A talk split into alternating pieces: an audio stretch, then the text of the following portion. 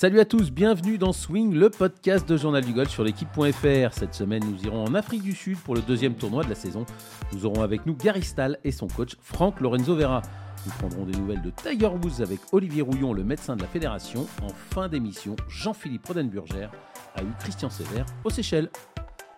Et avec moi pour animer cette émission, Benjamin Cadou de Journal du Golf. Bonjour Benjamin. Salut Arnaud, et c'est Rodan Burger. On va le dire, sinon, sinon il va être chafouin. Ah bon? Vous avez dit toute Rodan façon, on Burger. l'aura pas, on l'aura pas en direct, donc c'est pas très grave. En tout cas, ce qui est plus grave, euh, c'est la santé de Tiger. Euh, il peut jouer au golf, mais il peut pas marcher, c'est ça, Benjamin? Oui, c'est embêtant euh, pour jouer au golf et faire notamment 4 tours de compétition et marcher près de 10 km par jour. Mais non, oui, c'est embêtant. Bientôt 47 ans pour le Tigre dans, dans 3 semaines. Il devait jouer le Hero World Challenge, hein, sa Il compétition cette semaine aux Bahamas. Et il l'a dit, on, en reparlera peut-être plus tard, mais qui refusera toujours de jouer en voiturette, ce qui aurait pu être une solution, puisqu'il tape, euh, comme il l'a déclaré, il est capable de jouer des moins 6, moins 7 en jouant en voiturette, mais il ne se refuse à jouer au golf euh, compétitif avec Ouais, il, il fera juste le- la compétition avec son fils euh, en voiturette. Le Father Hanson. Le Father Hanson dans, dans 15 jours, mais on y reviendra parce que Louis Cohen-Boyer sera notre envoyé spécial euh, sur place. Donc on aura l'occasion d'y revenir. Allez, tout de suite, on file en Afrique du Sud, à Johannesburg exactement, pour l'Open d'Afrique du Sud, pour retrouver Gary Stahl. Bonjour Gary. Salut. Alors, euh, Gary, hein, on vous a eu à ce micro il y a environ un mois. C'était juste avant la finale euh, des cartes européennes. Ça s'est bien terminé pour vous. Vous êtes qualifié. Vous avez votre carte pour le preuve. Vous êtes à, à l'Open d'Afrique du Sud cette semaine à, Johannesburg. On va revenir dessus. Désolé, c'était il y a un mois, mais cette sixième journée des cartes, vous nous l'aviez raconté. C'est quand même quelque chose d'in- d'incroyable. Racontez-nous cette journée, comment vous l'avez vécue. On a eu Joel Stalter qui avait pleuré le matin euh, en regardant la mer. Comment vous avez vécu, vous, ce sixième tour des, cartes européennes? Bah, c'était, euh, c'était très très dur puisque bah, ça faisait déjà euh, presque deux semaines que j'étais sous pression. Et là arrive le dernier tour, on sait qu'on joue gros. En plus, euh, il y avait du vent ce jour-là, donc euh, ça remettait pas mal de, de personnes, euh, ça pouvait remettre pas mal de joueurs dans le coup. Donc on savait que ça allait être une partie. euh, voilà, on sait qu'il faut rien lâcher. J'étais vraiment sous, sous pression. J'étais très concentré sur ce que je devais faire. Voilà, je me suis, je me suis vachement focalisé là-dessus. Euh, ça n'a pas empêché que au 1, j'ai commencé par un putt de 70 cm. Pour bien lancer la journée. Ouais, pour bien commencer la journée. Puis suivi du trou d'après où je refais un 3 putt. Alors, j'avais pas fait un 3 putt de la semaine. Donc, euh, ouais, j'ai les mains qui tremblaient, quoi. hein. La peur, quoi, elle était, elle était présente. Et puis après, euh, je me suis un peu plus libéré. J'ai rentré un birdie. Euh, j'ai sauvé un gros par. Et puis, puis voilà, euh, j'ai fait un birdie 10, birdie 11 qui m'ont vraiment bien m'ont donné un- un- une bonne grande respiration pour, euh, pour les, trous, les trous suivants. Donc, ça m'a ça m'a laissé un peu d'air. Et puis voilà, un bogey dommage au 13 sur un 3 putt encore, et puis un bogey au 15 qui était un trou très difficile. Et là arrivent donc les trois derniers trous, vraiment. euh, bah là, c'était sous haute pression parce qu'on sait qu'on joue, bah, on joue ça son année sur les trois derniers trous. Je savais qu'il me fallait trois parts. Il y a deux par 5, dont un qui n'était pas prenable en deux et un gros par 3 à jouer. Donc euh, voilà, sous, sous grosse, grosse, grosse pression. euh, je ne veux pas vous raconter les trois derniers trous, mais je peux vous dire que juste le 18, euh, tellement de pression, j'avais une approche à faire direction de drapeau. Il y avait le bunker qui était devant moi. Et j'ai même pas pris le sandwich, j'étais juste dans le rough. Et je dis à mon caddie, franchement, je le sens pas. J'hésite à mettre un coup de putter à gauche pour me recentrer sur le drapeau. Tellement j'avais pression. Comme un 24 d'index, quoi. Ah, mais comme un 24 d'index. Mais en fait, c'est une pression tellement négative que ce que je disais, je racontais aux autres, c'est que si ça avait été un- pour gagner le tournoi, il fallait que je fasse approche putt. Je me serais pas posé de questions ou, euh, ou pour faire le cut. Ou... Mais là, ça n'avait rien à voir en fait. Donc, euh, je savais que j'avais bogué pour passer. Donc, je savais que si je mettais un putter à gauche et que je faisais trois putts sur le green, je passais. Donc, au final, moi, mon objectif, c'était de passer. Et du coup, bah, j'ai mis un coup de putter. hein. Je Vous l'avez me suis fait. recentré à gauche et je me suis mis à 20 mètres du trou, comme un bon vin d'handicap. Et euh, j'ai fait un super putt euh, où je me suis mis à 70 cm. Et pour en dire tellement qu'il y avait de la pression, c'est que j'ai encore un putt de 70 cm. Pour, je sais que j'ai deux putts à 70 cm pour passer le cut. Que je vais voir mon caddie, je lui dis, tu vois, celle-là, euh, c'est soit elle rentre, soit elle sera à un centimètre du trou. J'ai même pas envie d'avoir 20 cm pour faire le. Voilà. Et là, j'ai rentré mon pote, voilà, un pote parfait. Mais pour dire la, la pression, quoi. Gary, on le rappelle, vous avez été euh, joueur du top 90 mondial, vous avez gagné à Abu Dhabi, vous avez déjà aussi passé par les cartes. Il y a, ça fait 10, ans que vous, euh, vous avez déjà vécu ce genre de situation. Mais est-ce qu'il y a eu encore plus de pression sur vos épaules parce que vous n'aviez vous n'avez plus la carte du circuit européen depuis 2017 Est-ce que c'est ces circonstances-là, ce fait que vous aviez même envisagé il y a deux ans d'éventuellement arrêter le golf euh, parce que vous n'y arriviez plus. Est-ce que tout ça, tout, ces, tout ce contexte, vous a mis encore plus de pression? Ouais, c'est exactement ça. Il y a tout ce contexte-là. Après, euh, si je n'avais pas fait ma carte, euh, si j'étais pas passé au PQ3, bah, j'aurais fait une année sur le Challenge Tour. Évidemment, j'aurais été très, très, très déçu. Il s'avère que j'avais très envie, j'étais très motivé pour, pour réussir. Je jouais bien juste la semaine avant les PQ2, je jouais vraiment très bien en golf. Donc je sentais que j'en avais parlé d'ailleurs dans l'interview euh, enfin le podcast d'avant, je vous avais dit que je me sentais bien dans mon jeu et tout ça, mais après voilà, on peut pas tout contrôler et, c'est vrai que bah, cette semaine-là, elle, est, sous haute tension et, et ouais, j'avais pas envie de retourner sur le challenge tour, donc euh, ça rajoute, ça rajoute, ça rajoute toujours de la pression et il y a plein de faits que oui.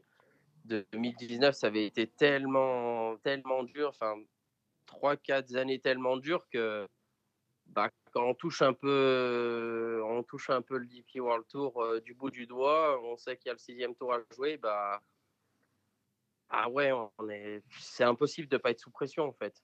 Euh, je pense que même avec 3 grammes dans le sang, j'aurais été sous pression. C'est impossible de pas. De, Non, mais c'est, vrai, c'est, impossible de pas être poussé. Euh, Gary, le, le, dernier putt qui tombe, alors c'est quoi là? Alors c'est vous pleurez? Vous faites quoi? Il se passe quoi? Là, ce pote de 70 cm. Bah, ouais, bah là, je vois mon pote euh, qui me cadayait. Il est venu la semaine pour moi en plus. Euh. il, passait, il passait son examen le lendemain pour, euh, pour passer pro enseignant. Donc, c'était ouf. On se prend dans les bras. Je le vois, il est en train de chialer. Alors que, c'est pas lui qui jouait, quoi, mais il était tellement content pour moi que voilà, on s'est pris dans les bras, on a chialé. Euh, moi, j'ai chialé pendant un quart d'heure après, je pense, 20 minutes. C'était euh, c'était tellement d'émotions que c'est inexplicable en fait. Alors après, voilà, il n'y a rien qui est fait, mais c'est juste que bah, c'est. Tout est possible. Quand on vient tellement loin comme ça, c'est ouais, quand on vient tellement loin comme ça, ça. ça... Ouais, ouais, Gary, on était, j'étais toi, enfin, j'ai pu te suivre tes derniers trous quand tu as gagné à Abu Dhabi, que tu as battu Keimer, McIlroy. À l'époque, c'était donc en 2015, l'impression que ça, ça t'effleurait à peine, tu aurais même pu rejouer 18 trous dans la foulée. Et là, tu, quand on écoute ton récit, ça a été 100 fois plus dur ce que tu as accompli euh, cette semaine euh, au cartes par rapport à gagner à Abu Dhabi? Franchement, ouais. Franchement, ouais, parce que quand on est dans une bonne passe et que tout, tout va bien, tu fais je faisais les top 5 juste avant ça, j'étais bien, je faisais les cuts, enfin, j'avais fait une super saison l'année d'avant. Donc, en fait, j'étais que dans le positif. Donc, après, il n'y a pas de suite logique. Euh, j'aurais pu ne pas gagner le tournoi, mais euh, je veux dire, j'étais tellement bien dans mon golf que je sentais que ça, pouvait le faire. Quoi. Je pouvais gagner. Et donc, j'étais, que dans le positif.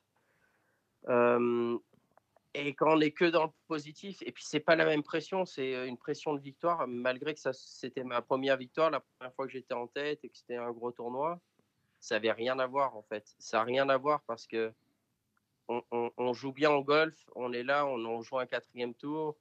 Je sais plus à combien j'étais, euh, à partir duquel je devais être à moins 12 ou moins 13, donc j'avais très bien joué. Euh, euh, les, trois jours d'avant, la semaine d'avant, j'avais super bien joué au golf. Donc après, ouais, il y avait de la pression. Au 1, évidemment, j'avais les mains moites, j'étais sous pression, mais, mais ça n'avait rien à voir.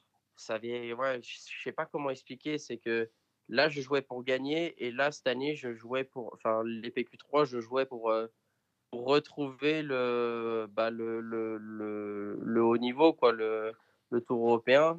Et, c'est quelque chose que, en fait, pendant trois ou quatre ans, j'imaginais même plus quoi. J'avais tellement pas le niveau en fait que c'était c'était pas inimaginable parce que sinon j'aurais clairement arrêté le golf.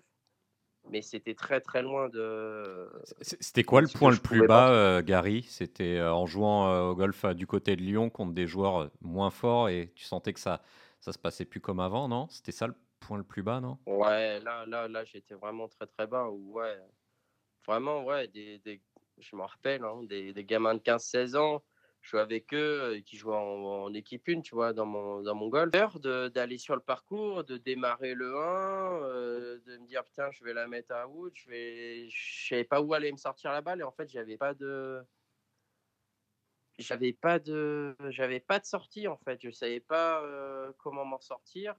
Je pouvais très bien jouer pendant 12 trous, puis d'un coup, j'allais faire un drive, mais, mais, mais impensable, quoi. C'était, c'est c'était vraiment ouais, le, trou noir.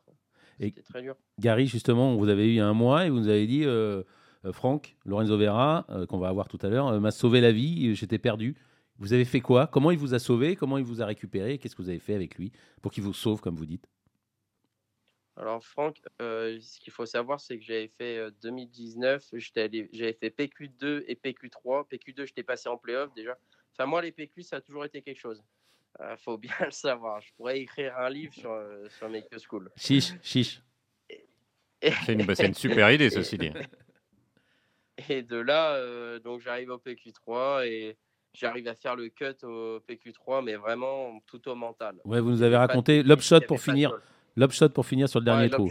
Ma balle est pluguée dans l'obstacle d'eau à 10 cm. Et en fait, j'allais avoir un drop parce que j'étais juste à l'extérieur. Enfin, j'avais fait un l'upshot de mal. Bref, je passe et après je vais jouer en Afrique du Sud sur le Tour européen parce que j'étais rentré avec Makaté. Et là, pareil, euh, j'avais peur. Euh, je tapais un bon 5 au départ du 1, mais je savais pas où aller me sortir. J'avais dû rater le cut de 10 coups. Et puis là, je m'étais dit, bon, faut arrêter maintenant. Faut, faut que je trouve un coach. Et j'avais un peu réfléchi. Je m'étais dit, bon, qui j'avais noté 2-3 noms.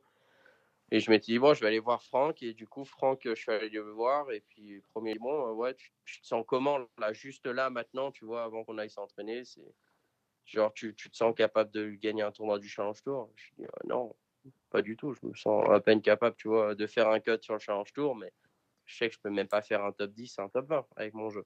Et après, bah, commencer, euh, un peu, il m'a fait un peu de technique, il m'a expliqué un peu comment fonctionnait le swing on a travaillé comme ça et après j'ai trouvé une ou deux clés par moi-même et, euh, et, après hop et en fait là où a été le gros changement c'est c'est fin 2021 où il m'a dit bon là maintenant on va travailler sur la posture parce que ça va pas du la posture tu es obligé de la régler parce que tu es trop empilé à gauche voilà qu'est-ce qui, qu'est-ce qui allait pas? j'étais vachement empilé à gauche j'avais les épaules à gauche les hanches à gauche j'étais tout, euh, ouais, tout placé à gauche. Donc, en fait, sans pression, ça passait. Et puis, dès qu'il y avait un peu trop de pression, bah, mon swing, il commençait à s'enrayer et, il pouvait arriver un, un, très mauvais coup. Et voilà, ça, ça me plombait un peu mes cartes, malgré que mon niveau s'était amélioré déjà. Et bon, là, il m'a mis en posture devant la balle. Il m'a dit, c'est comme ça que je te veux devant la balle là, je lui ai dit, mais c'est impossible. Pour moi, j'avais l'impression que j'étais en arrière complet. J'avais les épaules qui regardaient le ciel. Je me suis dit, mais, mais jamais je peux taper la balle comme ça, en fait. Euh, Gary, est-ce qu'il y a eu un déclic, non, euh, comme ça peut arriver à certains joueurs, ou d'un coup, d'un seul, comme, euh, comme Tiger quand il a reconstruit son swing, un coup de fer 8 au practice, et là, il a posé son club, il a appelé son coach, il a dit, ça y est, ça a cliqué, ça marche. Est-ce que c'est un coup déclic, toi, ou c'est un autre process? Bah, En fait, après, ça a été, ça a été un peu du process. C'était, il m'a mis comme ça devant la balle. J'ai commencé à taper quelques coups. J'ai pas fait des très mauvais coups, en vrai. Et puis j'ai travaillé, j'ai travaillé. J'ai surtout, il m'a dit bon, faut vraiment que tu t'y mettes, tu t'y mettes. J'ai travaillé que ça, en vrai. Et après, au fur et à mesure, je sentais que mon, ma frappe, elle s'améliorait vraiment, ma frappe, elle s'améliorait et que mes fautes, elles étaient de, de moins en moins grosses. Et du coup, bah, en fait, ça m'a déjà, ça m'a mis en confiance. Et de savoir que ça m'amenait vers euh, bah, des meilleurs coups, bah, du coup, j'ai pris en confiance.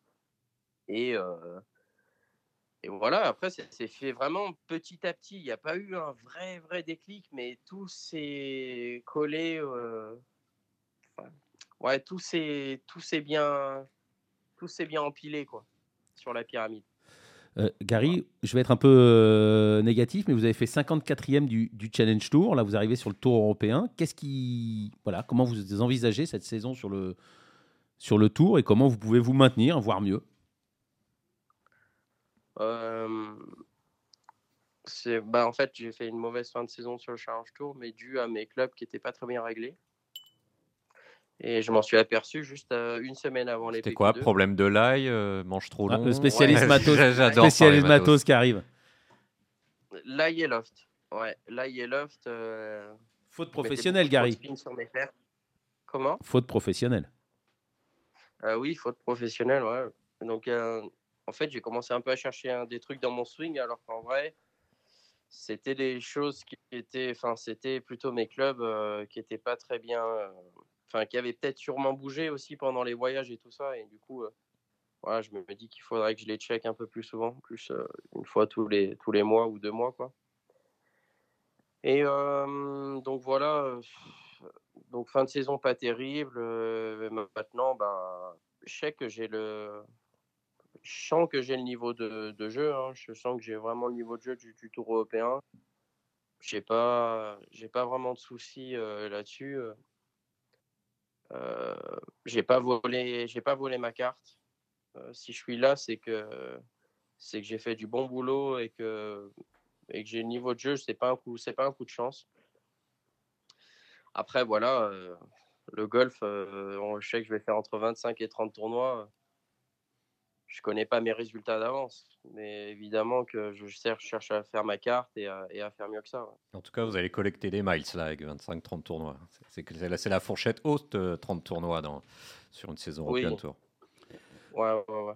Pour, pour terminer, euh, Gary, il y, a, trois ans, vous le disiez, vous n'aviez plus de catégorie. vous êtes passé de ric-rac euh, au, PQ3. Euh, vous aviez fait quatre ans sur le tour de 2014 à 2017. C'est quand même une vie de dingue, la vie de golfeur professionnel. C'est quand même des émotions que personne, enfin pas un autre sportif ne, ne connaît. C'est quand même hallucinant, non?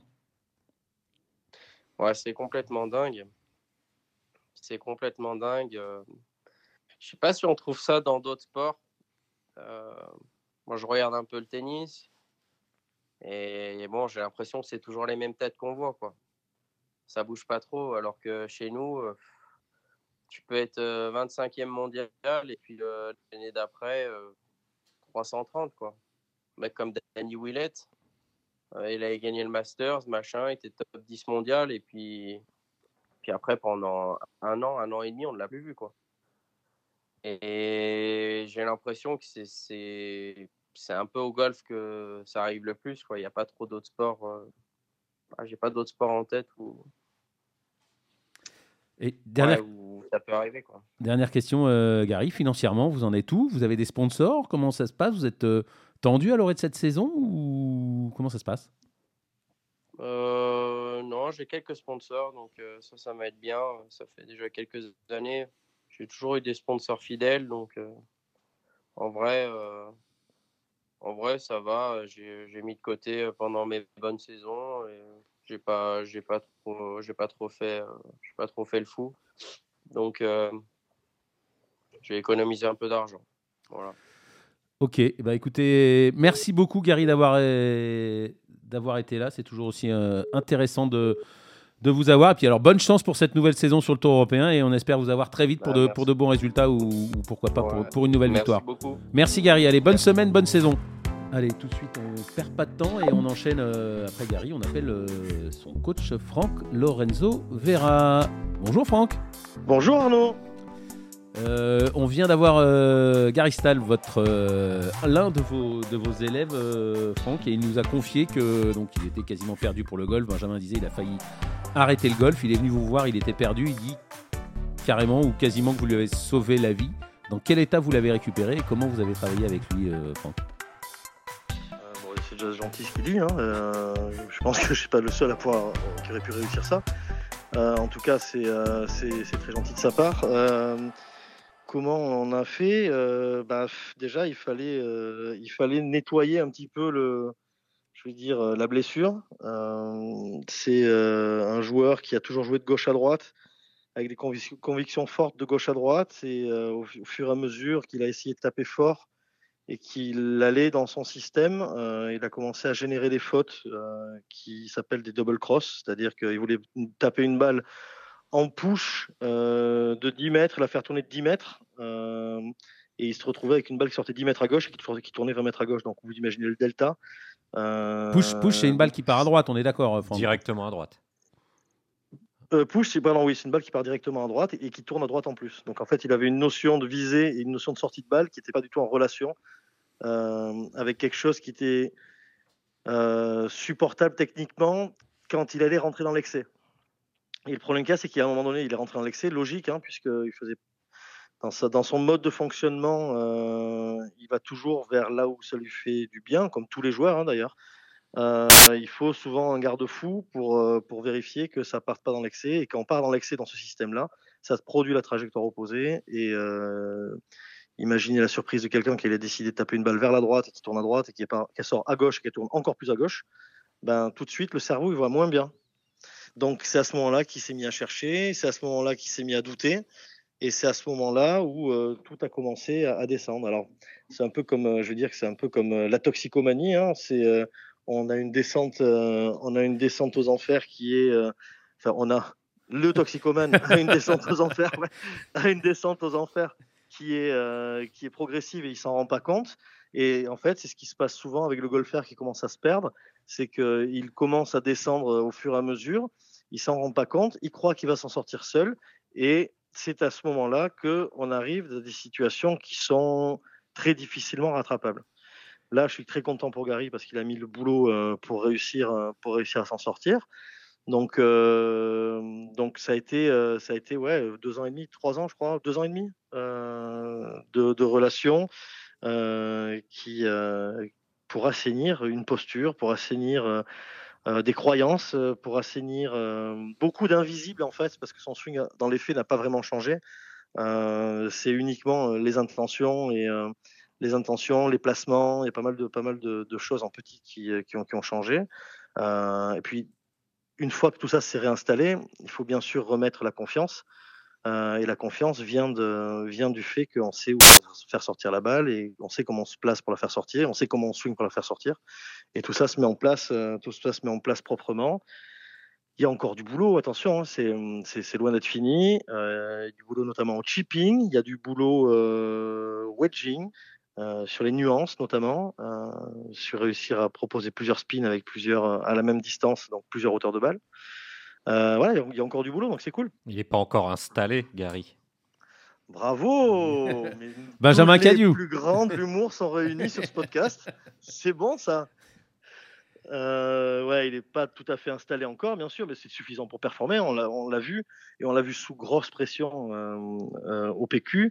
sa saison était bien, mais n'arrivait pas à concrétiser. enfin, il n'arrivait pas, pardon, à concrétiser pour rester dans le top 20 et pour se placer dans le top 20 même. Euh, sur un, moment très dur, euh, ça a tenu. Donc je suis très content parce que c'est de bon augure pour la suite dans le sens où euh, ben, ça veut dire que tout ce qu'il a mis en place était solide. voilà. Franck, vous avez dit pas dans le top 20, mais il était même pas dans le top 45 pour aller, pour aller à la finale des cartes. J'ai dit 54e sur Challenge Show. Comment, en étant 54e Challenge Tour, même si on est passé par les cartes, j'ai posé la question à Gary, hein, c'est pas très délicat, mais comment on peut espérer garder sa carte sur le Tour européen et pourquoi vous pensez qu'il peut garder sa carte sur le Tour européen, Gary euh, Franck? Euh, plusieurs choses. Il a un jeu qui est, euh, qui est, ça c'est souvent un, point qui est assez, assez difficile à percevoir. C'est que c'est un garçon qui va pas forcément beaucoup scorer sur des parcours ouverts mais va être là sur les parcours difficiles. Euh, et c'est là où la difficulté du change tour, c'est qu'il faut, euh, faut, souvent scorer dans les parcours qui sont sur les parcours qui sont ouverts, sur les, circuits de deuxième et troisième div encore plus. Euh, vous pouvez, enfin tout le monde a plus sa chance parce qu'il y a un petit peu moins d'exigence sur le sur le setup des parcours en fait. Maintenant, connaissant le jeu de Gary, je sais que c'est un garçon qui est capable de serrer le jeu et notamment la trajectoire du tee ce qui de toute façon depuis des années on le sait est un énorme avantage au, sur le, sur le circuit européen, et alors bien sur le PGA Tour encore plus, mais sur le circuit européen, parlons déjà d'essayer de, de, faire la carte cette année et, de, et de, se réinstaller confortablement sur le, sur le tour, avant de parler du reste. taper les fairways, c'est la priorité. Euh, ne serait-ce que pour maîtriser son spin et donc ses, ses, taux, de, ses, taux de dispersion sur les attaques de green. c'est obligatoire obligatoire d'avoir un, un, un, shot très très fort du tee.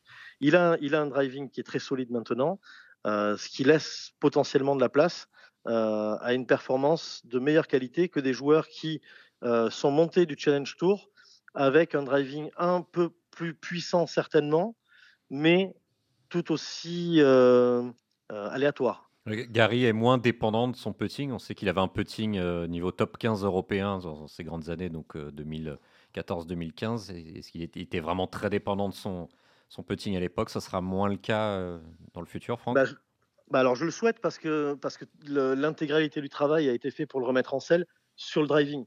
Donc, je, je, le souhaite. Après, il faut je pars du principe, c'est très simple, il n'y a pas que moi qui, pense comme ça, hein. la majorité des, des, coachs pensent comme ça. Euh, à partir du moment où euh, le putting sur une semaine euh, moyenne va vous permettre d'être moyen en classement, mauvaise semaine, ben, mauvaise semaine de putting, on ne peut pas espérer grand-chose de toute façon. Et c'est un, un, garçon qui est capable, c'est pour ça qu'on l'appelle le, le, ragondin, il en fout dans tous les sens. Quoi. donc il peut potentiellement avoir de très grosses séquences de putting. Le tout, c'est pour optimiser les grosses séquences de putting. C'est pas pour sauver, mais c'est pour aller plus loin. Si on regarde l'exemple de Jordan Smith cette année, qui doit être numéro un des greens en régulation, quand euh, il fait une grosse semaine, euh, quand il fait une grosse semaine de green en régulation avec un putting euh, de bonne qualité, vous regardez ce qui s'est passé au Portugal Masters, mais ça pose, ça pose du moins 30. c'est un garçon qui prend, je crois, 73-74% de green en régulation, si je ne dis pas de bêtises, à l'année. Euh, la stabilité de son grand jeu va, va, donner des résultats en fonction de la performance de son putting. Gary ayant une bonne semaine, ayant plutôt de très bonnes séquences de putting, étant un très bon putter à la base, euh, ben, on espère, euh, en stabilisant le grand jeu, pour voir, en essayant d'avoir un maximum de fairway green en régulation, avoir une statistique, des statistiques de moyenne de score de meilleure qualité. Franck, on a le chiffre. Franck, tu le veux le chiffre de Jordan Smith? 73,9% de green touché la saison dernière. Quelle info. Et il a terminé troisième euh, européen, cette euh, stat-là. je, je, dis entre 73 et 74, je ne me suis pas trompé alors. Bravo, bravo. Franck, Franck euh, il peut regagner sur le tour, Gary? Ça, c'est une question. de journaliste Ça, c'est. C'est voilà, quel, quel, quel temps va-t-il faire demain? 50% de la population a répondu oui. Hein, je ne dis pas est-ce qu'il va gagner sur le tour, j'ai dit est-ce qu'il peut regagner sur le tour? Tout, tout, je vais dire que alors, moi, j'ai envie de dire oui, euh, parce que euh, pour gagner sur le tour, il faut aussi euh, qu'il y ait quelque chose entre les deux oreilles et quelque chose dans le pantalon, et surtout quelque chose dans la poitrine. Donc, on, va, on va passer les 3 C de Ballesteros. Ou de Pascasio. ou de Pascasio. mais ce qui est important, c'est que ce garçon, il a tout. Maintenant, ben, c'est comme tout le monde, c'est dur, c'est difficile. ben, il va falloir se remettre à jouer avec des champs et des terrains plus exigeants. Donc euh, j'espère que ça va le faire. Euh, encore une fois, je suis pas là pour euh, prédire ce que Gary peut potentiellement faire. Moi, je suis plus dans l'action et, réussir à, régler les problèmes les uns après les autres pour, pour améliorer son niveau moyen de compétence par secteur. J'ai un nouveau chiffre, Arnaud. Pardon. En fait, il a terminé numéro 1 Jordan Smith avec 73,75% Devant premier ou troisième alors Il a fini premier, oui. C'est l'appli du site qui bug, excusez-moi. Donc Jordan Smith premier, 73,7. Deuxième, Tommy Fleetwood, 72,9. Et troisième, devinez qui? C'est un Français. Allez, vous avez trois secondes. Antoine Rosner, 71,99%. Euh, Donc si on regarde bien, si on, si on, regarde bien, en fait, les, les, les performances générales ne sont pas obligatoirement décorrélées euh, des statistiques euh, de green en régulation. Et ça, ça fait euh, que vous le tourniez dans tous les sens, c'est très souvent le cas. C'est depuis, la nuit des temps en golf. Euh, Franck, pour terminer sur, euh, sur Gary, quand il gagne en 2015, on sait qu'au clubhouse, donc on regardait sa performance à la télé, les, joueurs se moquaient un peu de son swing. Il en est où de ce swing maintenant? Comment vous, comment vous le jugez? Est-ce que, est-ce que s'il est dans la même position en, en 2023, est-ce que on se moquera encore, ou on pourrait se moquer encore du swing de Gary Stahl? Vous en, vous en pensiez quoi à l'époque et vous en pensez quoi maintenant? Bah, Premièrement, ceux qui le regardaient au clubhouse, ça veut dire qu'il n'était pas en position de gagner. Déjà, premièrement. Donc, avoir toujours l'œil moqueur, c'est drôle. Euh, néanmoins, ce que, ce que je pense, c'est que la culture a changé aussi. La culture du swing de golf a changé. On euh, accepte beaucoup plus euh, les signatures de swing. on passe plus de temps à travailler sur l'efficience du, du, système, en fait, que sur je veux dire, la cosmétique. On travaille beaucoup plus sur l'invisible que sur, que sur le visible. Et, et c'est l'une des fautes majeures, d'ailleurs, qui est commise, je pense, par qui a été commise pendant des années, c'est qu'on travaille pas mal sur euh, beaucoup trop sur le swing et pas assez sur ce qu'on ne voit pas. On veut faire beau, euh, c'est ça, Franck? euh, Ouais, mais, mais, de partout, hein, de toute façon, de partout. Et quand vous regardez les top coachs, quand vous regardez un mec ou petit comme Phil Kenyon qui va vous dire, bah, mets-toi comme tu te sens bien, combien tu as de consistance, 98% de consistance en face to pass, ok, ben on va pas forcément changer la posture, tu vois. Donc c'est on, on, a aussi, on est mieux formé, on a plus d'outils d'analyse qui font qu'on s'intéresse obligatoirement aux choses qui, aux, points qui sont inhérents à la performance et plus réellement à la cosmétique. C'est pour ça que c'est très drôle aujourd'hui de, voir, on va dire, les marchands de rêve sur Instagram à balancer des kilos et des kilos de swing, parce qu'en fine, c'est très joli, ça fait de la pub, mais c'est pas ça qui fait que c'est pas ça qui fait que quelqu'un performe. Donc, euh, donc aujourd'hui, je pense que les joueurs qui étaient dans, en, train de le regarder, en train de rigoler, euh, sont d'ailleurs des joueurs qui sont, euh, je pense aujourd'hui, en train de continuer à travailler et à accepter leur signature de swing et à continuer à performer au plus haut niveau. Euh, Franck, ça fait deux fois que vous en parlez. C'est quoi l'invisible dans le swing là? C'est pas que dans le swing, c'est dans votre 98% de consistance, c'est quoi aussi là? 98% de consistance, c'est euh, la capacité de répétition qu'il y a euh, dans un système mécanique. C'est-à-dire que quand vous, faites naturellement quelque chose, vous allez réussir à faire votre signature en inconscient, on va dire quasiment 100% du temps de la, même manière. Euh, si vous ralentissez, euh, ben vous allez avoir, euh, on va dire que 50% de chances de faire la même signature. et donc la consistance, c'est ça qui est, c'est ce qui explique la capacité à reproduire un système. D'accord. Donc si vous êtes capable de reproduire un système avec qui, qui, est imparfait, il faut voir si ce système imparfait peut être cohérent sur une sortie de balle ou sur un angle d'attaque ou sur une roule. Donc l'invisible, c'est ça aussi? L'invisible, ça. ça fait partie de ça. Exactement. Quand vous regardez le, regardez le problème de comment il s'appelle ce poteur extraordinaire américain, euh, ben Zalatoris. Ah non, d'accord. plus, récent, plus récent. Zalatoris, Zalatoris, ce qui, ce qui fait, ce qui produit techniquement, 99% des gens diraient ben, ce mec-là, il faut absolument le changer. Et le mec, il a 98 ou 99% de consistency sur euh, alignement, alignement frappe. C'est le face to pass, ça. Bah, ça peut être le face to pass, ça peut être, ça peut être la vitesse de sortie de balle, ça peut être, euh, ça peut être le rapport entre l'orientation de la phase de club à l'adresse et l'orientation de la phase de club à l'impact, un peu à l'image de Tiger, cette, ce grand truc où on dit que bah, lui, il a la face à l'adresse qui est toujours plus ouverte qu'à l'impact, euh, seulement il reproduit à 99, 99 98%. vous êtes également sur le pôle France ou sur le pôle élite à, Terre Blanche. je ne sais plus comment exactement on l'appelle. Comment ça se passe Centre national de performance, monsieur Thius. Alors, Centre national de performance, comment ça se passe avec les jeunes, euh, les jeunes euh, Français là-bas, Terre Blanche, Au euh, Franck bah, très, très bien.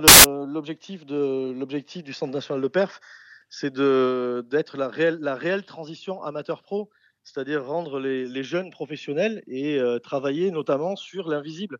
C'est travailler sur, sur les facteurs de la performance, c'est-à-dire tout ce qui va être euh, pré-shot, ce qui se passe pendant le shot, les réactions dans le post-shot, euh, toute la construction de parcours. On travaille avec Olivier Lissondo euh, en, fixe, c'est-à-dire ancien caddie de, mmh. ancien caddie de, Greg Bourdi, qui est à temps plein avec nous pour apprendre aux gamins à construire des plans de jeu, à analyser un parcours, prendre les bonnes informations, vérifier les boussoles, apprendre à lire le vent, toutes ces choses-là. Euh, toute la partie technique, en fait, on la gère euh, avec euh, bah, tous nos outils et, nos connaissances, notre expérience. mais cette partie-là, cette partie-là, elle permet de servir le jeu et non pas, elle, n'est pas là pour servir la cosmétique du swing. Encore une fois, l'objectif du Centre national de perf, il est de faire la réelle transition amateur-pro, rendre les jeunes joueurs professionnels, réellement professionnels leur sport, faire toute la dimension de préparation mentale qui est évidente dans ce, dans ce sport et qui est obligatoire dans ce sport. et toute la partie, toute la partie organisationnelle de la pensée, dans j'arrive sur le parcours, j'ai ça, ça, ça à faire, j'ai tel objectif, je travaille là-dessus. En fait, les swings bougent très peu, mais la performance évolue. Euh, pour terminer, Franck, euh, il y a des futures pépites là, le, golf français, tiens, sa, nouvelle star ou ses nouvelles stars, ou vous sentez que le niveau progresse, ou vous envoyez aller, aller loin, aller plus haut? Le niveau général progresse. Euh, il y en a plein qui sont capables d'aller très loin. Encore une fois, c'est quelle va être leur capacité à se professionnaliser plus tôt, quelle va être leur capacité à, continuer le travail, euh, comment dire, continuer le travail euh, qui est fait en structure euh, seul quand ils ne sont pas encadrés. c'est tout un état d'esprit, c'est réussir aussi à, ne jamais recommettre deux fois les mêmes fautes. Et ça, c'est un truc qui est important chez les, chez les gamins en enseignement et dans les nouvelles pépites, c'est que souvent on a des mecs qui sont très forts, mais qui recommettent les mêmes fautes le jour où ils apprennent à ne plus commettre les mêmes fautes, que ce soit dans la préparation, que ce soit sur une décision sur un parcours, que ce soit sur, euh, j'en sais rien, moi, sur de la bouffe, sur n'importe quoi, bah, en fait, c'est des petites victoires, ils sortent de leur zone de confort et ils progressent, et ils progressent. Et on recommettra d'autres fautes qu'il ne faut pas recommettre. C'est comme ça qu'on progresse.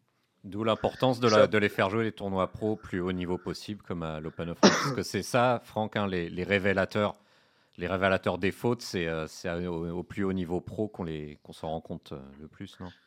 Bah, Bien sûr, sachant que l'objectif de notre président, c'est de mettre des euh, joueurs en top 20 mondial pro. il faut confronter les joueurs à ce monde-là et leur, leur expliquer que le gap qu'il y a entre eux et le circuit européen passage de cut, bah, c'est le même gap qu'il y a entre le passage de cut circuit européen et le top 20 mondial pro.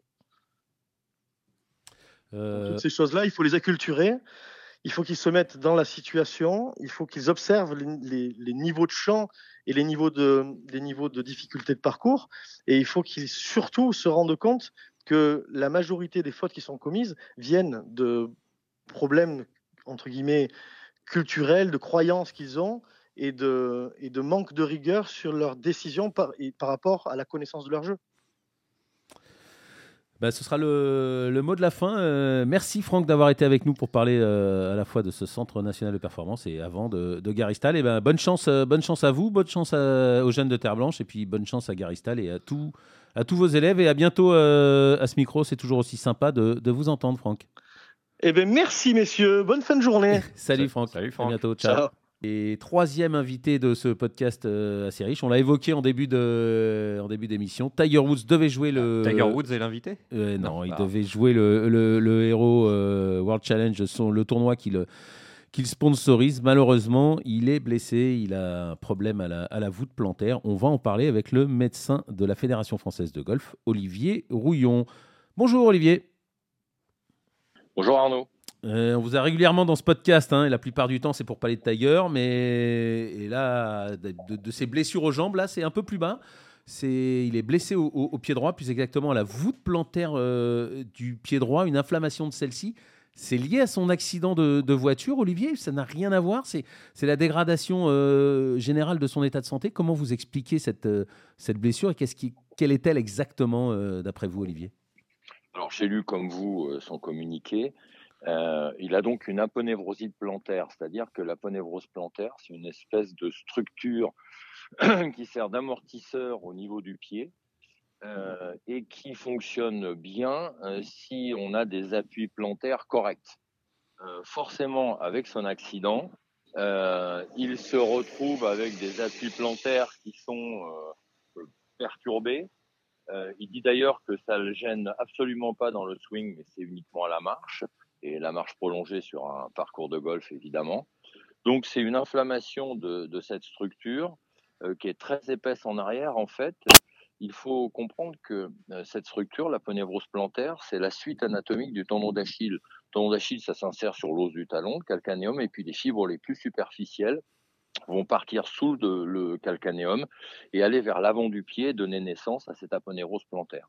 Il y a plusieurs stades possibles de, de pathologie, plusieurs localisations, soit très en arrière, soit un petit peu en avant euh, de l'os du talon. C'est ce qu'il a, très probablement une myoaponévrosite. ça se déchire partiellement, il y a une inflammation réactionnelle et c'est très douloureux à la marche. Voilà.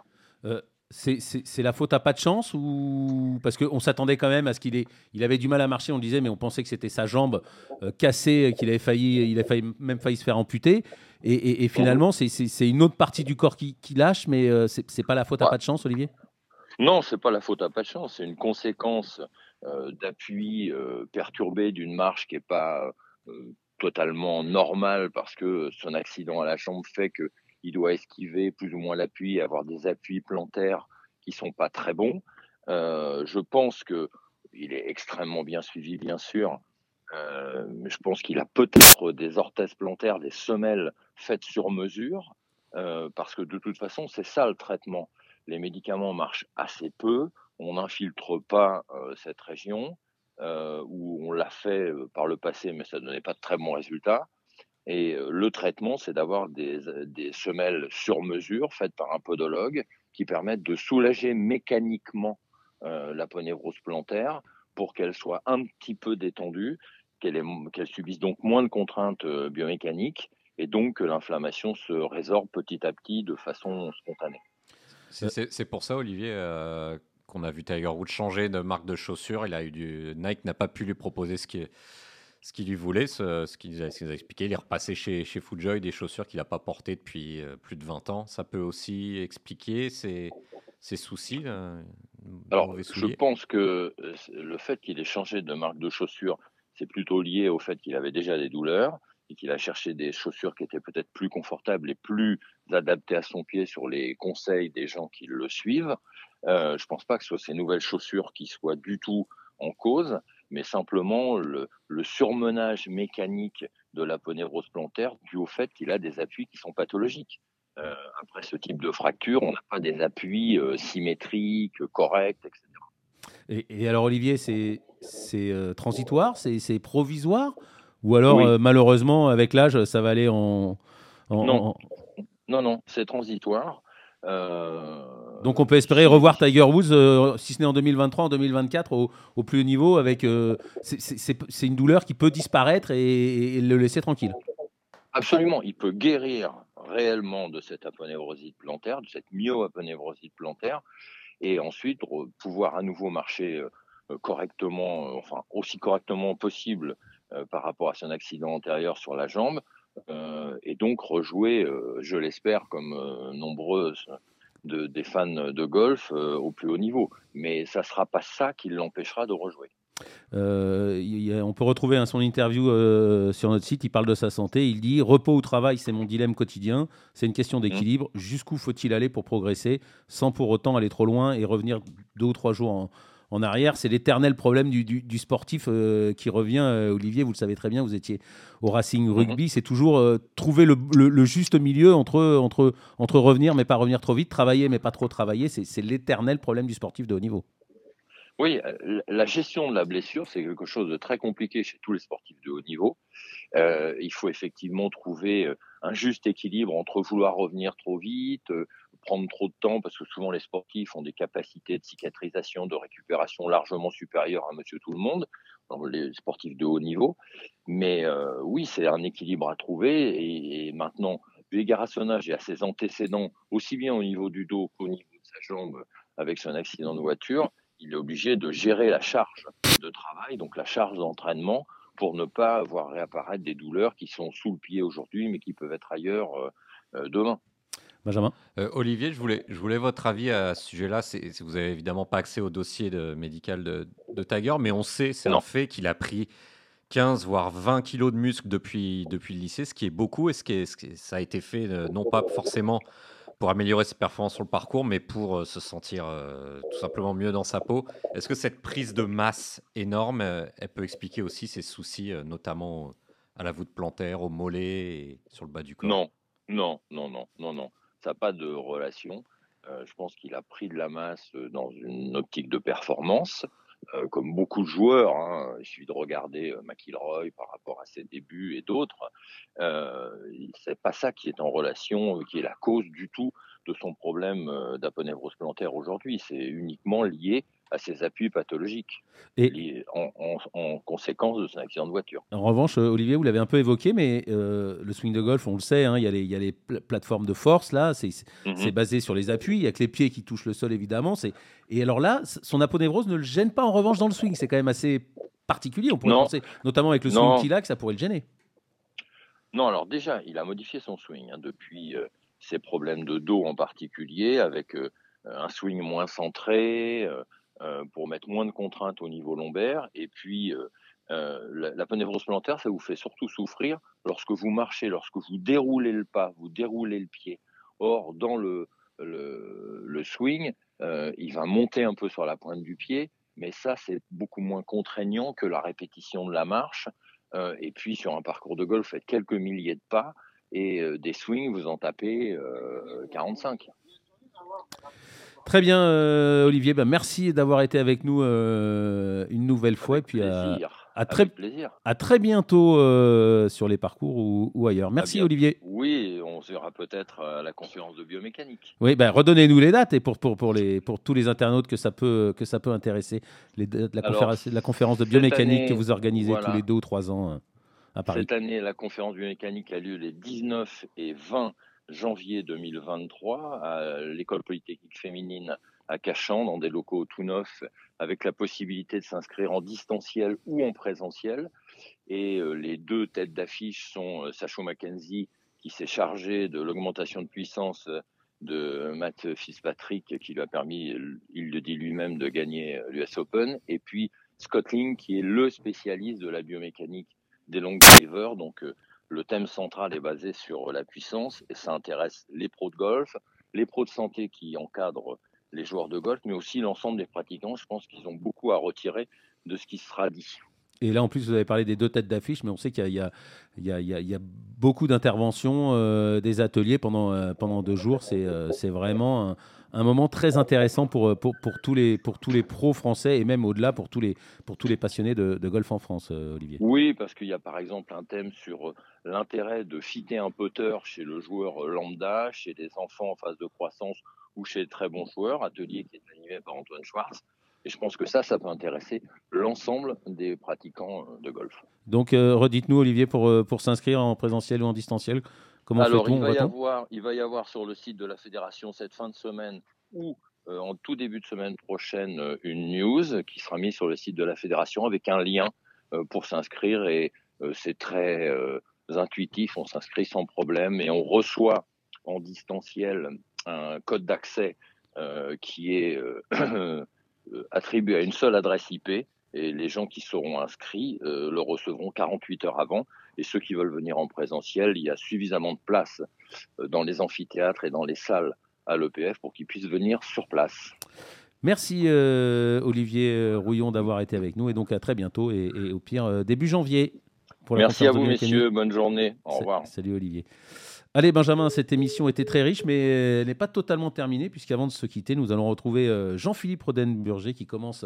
Burger Burger alors Burger. Burger qui commence à tourner de l'hémisphère sud par les Seychelles. À partir de vendredi se déroule là-bas sur le parcours du Constance Lemuria le MCB Tour Championship, dernière ligne droite avant la finale qui se tiendra la semaine prochaine à Maurice, une épreuve du Legends Tour où l'on retrouve Christian Sévère, le Français double vainqueur sur le DP World Tour, vit sa première saison sur le Legends, et eh bien Jean-Philippe l'a rencontré avant son entrée dans le tournoi. On l'écoute ça a été un choix euh, facile à faire que de venir jouer euh, ça C'est quoi Oui, Comment facile, tu vis cette, deuxième On va dire que c'est une deuxième carrière qui démarre? Ouais, c'est clair. Non, c'est chouette dans notre sport de pouvoir euh, retrouver l'amour du, jeu et de la compétition. c'est clair qu'on le sait très bien, c'est pas donné à tous les sports, hein, puisqu'on n'a pas l'aspect cardiovasculaire, quoique cette semaine ici avec le, la chaleur et le truc, il faut quand même être en bonne forme. L'humidité et tout et quelques montées là. Euh, mais euh, oui, je pense que c'est aussi parce que dans cette première année, il n'y a que. Alors moi, je n'ai pas pu jouer les majeurs là, mais j'espère pouvoir les jouer l'année prochaine. Je n'avais que 12 ou 13 tournois. Euh, donc ça m'a permis de continuer aussi mes activités de stage, de, parfois de consultant. donc ça permet de. C'était pas un choix tout d'un coup où il fallait que j'abandonne ce mmh. que je faisais depuis 10 ans et de me remettre plein temps euh, au circuit. Alors on espère bien sûr qu'on nous annonce des meilleures dotations euh, et un petit peu plus de tournois. Donc j'espère en avoir peut-être 15 ou 16 l'année prochaine. Et surtout des meilleures dotations, on l'espère, parce que c'est vrai qu'ici, alors moi je le prends comme facteur motivant, mais si vous ne faites pas un top 10, un top 5, euh, d'abord, à l'ordre du mérite, vous n'avancez pas, et de deux, vous ne gagnez pas votre vie. hein. Donc, euh, bon, on va dire que oui, c'est pour le plaisir, mais c'est toujours aussi avant tout le, je dirais, la motivation de, se mesurer euh, au meilleur. Euh, J'allais dire en- communément européen, mais pas Mm. que, parce qu'ici il y a des Argentins, des Africains du Sud, il y a un Néo-Zélandais, enfin bref, c'est un- Tu très international. Tu t'éclates sur ce. Dans l'ensemble, je m'éclate. J'aime bien dire que je m'éclate quand je joue bien, surtout. quand je joue pas bien, euh, quand je score pas bien, bah, je m'éclate moins. hein. C'est pas bon, pas rigolo, hein, mais euh, mais bon, ça c'est propre aux compétiteurs, hein, Mm. on va dire. Ça fait Mais- du bien de retrouver un peu justement cet esprit de compétition euh, ben, Ouais. depuis ta, ta retraite du tour, du tour européen. Ça, ça te Ouais, manquait je pense. Ouais, je pense. C'est chouette de retrouver, euh, voilà, par, par moment l'adrénaline. euh, les- c'est chouette, euh, voilà, euh, sensation et et puis surtout, je dirais le rythme, le rythme de, voilà, là ici, par- enfin, tu vois, de, de se dépenser, Mm. de penser à bien s'hydrater, à bien manger. euh, euh, et puis effectivement, euh, dans cette première année de Legends Tour, j'ai découvert des, des parcours magnifiques, notamment les, quand on a fait notre, euh, notre série de, sur des links à Jersey, la, la Moy, euh, à Trevos, au plein sud-ouest de l'Angleterre. J'ai eu des endroits, c'est quand on est amoureux de ce sport, on- là c'est, on en profite vraiment quoi. C'est, Parle-nous un peu d'i- d'ici aussi, de- des Seychelles, ce parcours de, de, du Alors, Constance je dé- Lemuria. C'est je- un, c'est un endroit qui a l'air incroyable. Ouais, je découvre un parcours euh, franchement très, euh, très challenging, je dirais, très euh, serré. Beaucoup d'obstacles, pas très larges, euh, avec les six derniers trous où certes c'est un parcours très bien fait pour le, il faut pas l'oublier, c'est un resort golf course, Mm. c'est fait pour les tourismes et tout ça. Donc même si golfiquement c'est plus compliqué de grimper les énormes montées et descentes, néanmoins les coups de vue sont extraordinaires de là-haut, sur euh, toutes les îles d'en face. Sur le retour, c'est ça Oui, oui, du 13 au 18. Mm. Euh, donc écoute, euh, là je l'ai reconnu deux fois.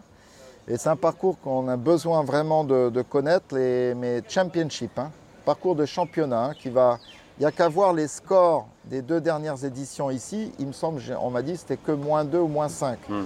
Donc difficile. Avec le vent qui, euh, qui joue son rôle à fond aussi.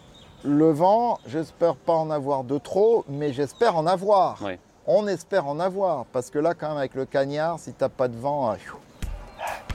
Allez, pauvre euh, Jean-Philippe hein, qui a perdu euh, sa voix avec, euh, avec la clim. On le retrouvera la semaine prochaine donc pour la finale du Legends Tour à Maurice et la semaine d'après pour le tournoi du Tour européen. Toujours à Maurice pour le Mauritius Open. Un bel enchaînement, euh, c'est la fin de cette émission. Merci Benjamin de m'avoir aidé à la préparer et à l'animer. Et bien sûr, merci à Antoine Bourlon à la réalisation. Salut à tous, bye bye.